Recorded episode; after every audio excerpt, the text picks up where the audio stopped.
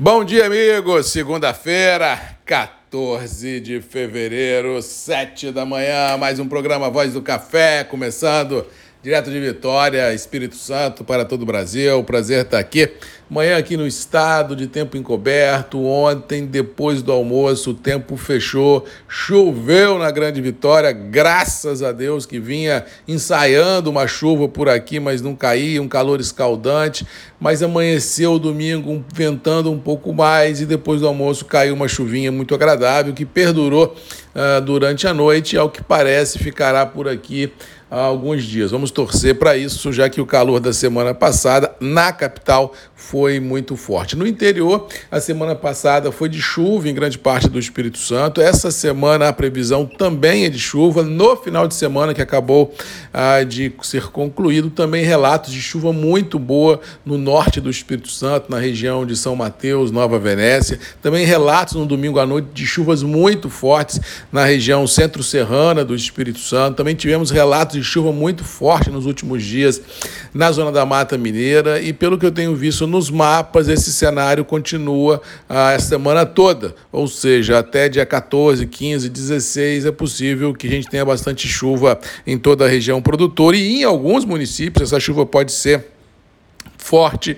Ah, trazendo dor de cabeça tanto a campo quanto às cidades com relação à logística, com relação as questões urbanas, porque as cidades não estão preparadas para ter um volume de chuva muito forte de forma abrupta, ou seja, realmente podemos ter no radar é, problemas com relação às chuvas. Com relação ao mercado, semana começa com um ar de conservadorismo muito grande, não só no café, mas nos mercados de renda variável. A questão da Ucrânia com a OTAN, com a Rússia, com os Estados Unidos, realmente tem tirado o sono de muita gente na Europa e deixa os mercados é, de renda variável com o um pezinho atrás, observando os movimentos especulativos, as volatilidades, sem indicar uma pegada mais forte, indicação de petróleo em alta alta. Realmente isso deve dar ao contexto especulativo global, incluindo o café, uma semana de volatilidades bem uh, conservadoras, ou seja, não acredito nem num grande rally de alta, nem num, num,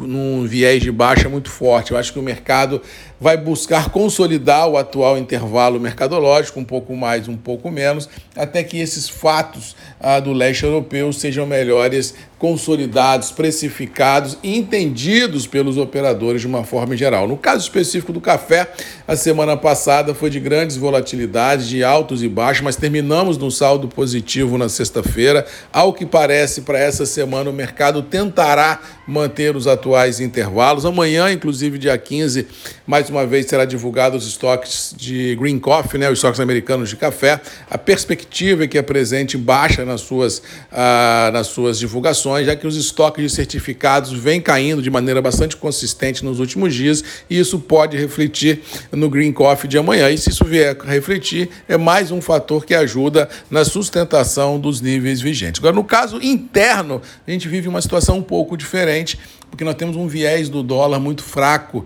ah, no Brasil em função de alta de juros. Falei isso há três ou quatro semanas atrás, que a baixa do dólar no Brasil não é em função de crescimento econômico, de tranquilidade econômica, não, é em função de alta de juros, ou seja, a Selic subiu, a, a, a, o Copom subiu a Selic na última reunião, existe já perspe a perspectiva que na próxima reunião, agora em março, essa, esse, esse Selic pode ir a 12%, e no decorrer do ano pode romper, inclusive, os 12%. Ou seja, com esse, com esse imã de atração ah, do, desse capital volátil que roda pelo mundo, é impossível a gente manter um viés muito positivo no dólar, salvo, é claro, um fato novo de grandes proporções. Ou seja, o fluxo financeiro de dólar para o Brasil deve continuar muito forte em função desses juros eh, positivos e o viés positivo ainda dos juros, e isso pode complicar assim a vida do agro como um todo, porque o dólar mais fraco ele ajuda as importações, possivelmente. O dólar mais fraco ele ajuda,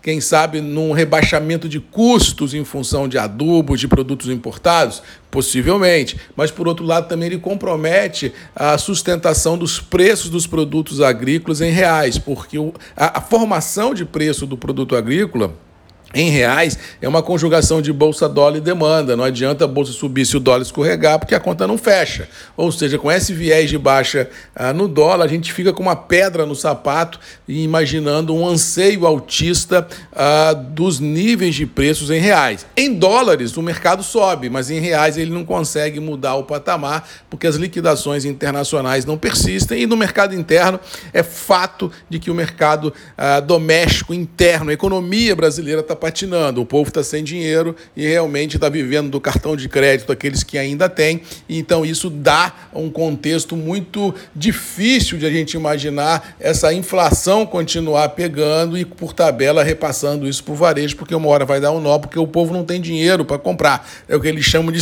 inflação Ou seja, a inflação que a gente vive hoje no Brasil não é uma inflação de demanda, é uma inflação baseado no aumento de custos ah, de produção e por na via inversa não tem a pegada compradora por outro lado. Por isso que se chama de estagflação, é uma inflação baseada numa estagnação econômica. Ou seja, baseado nesse tripé, a gente imagina assim como eu acho, bolsa pode subir? Pode. Ah, os custos podem dar uma patinada em função de queda do dólar? Pode preços internos do café podem dar uma alavancada muito forte em reais? Não sei, porque o dólar não permitirá que isso aconteça, salvo, é claro, uma reviravolta no dólar e ele continuar a subir outra vez. Mas, tirando esse print do momento, eu acho que os preços internos do café estão balizados em reais, pelo menos para as próximas semanas. Não acredito em grandes rompantes, a não ser mais para frente, quando o mercado de clima outra vez se fizer presente e variáveis novas entrarem no mercado. Pelo que já está aí, que já está precificado, analisando que nós não estamos em safra, que nós estamos observando os nossos concorrentes vendendo no mercado internacional, como Centrais Colômbia e Vietnã, não consigo imaginar preços internos do café sendo majorados. Eu acho que no curto espaço de tempo, nos próximos dias, nas próximas semanas, é isso que está aí, é mais do mesmo e seja o que Deus quiser. No mais, vamos ficando por aqui, desejando a todos uma boa segunda-feira, uma boa semana, que Deus nos abençoe, que as chuvas venham, que não traga mais dor de cabeça nem a campo nem as cidades, porque já tem problema demais para a gente resolver nesse 2022. Beijo no coração de todos, boa segunda-feira, boa semana, um abraço do Marcos Magalhães da Voz do Café e até amanhã às sete nos grupos e redes MM, ponto de encontro de todos nós. Um abraço e até lá.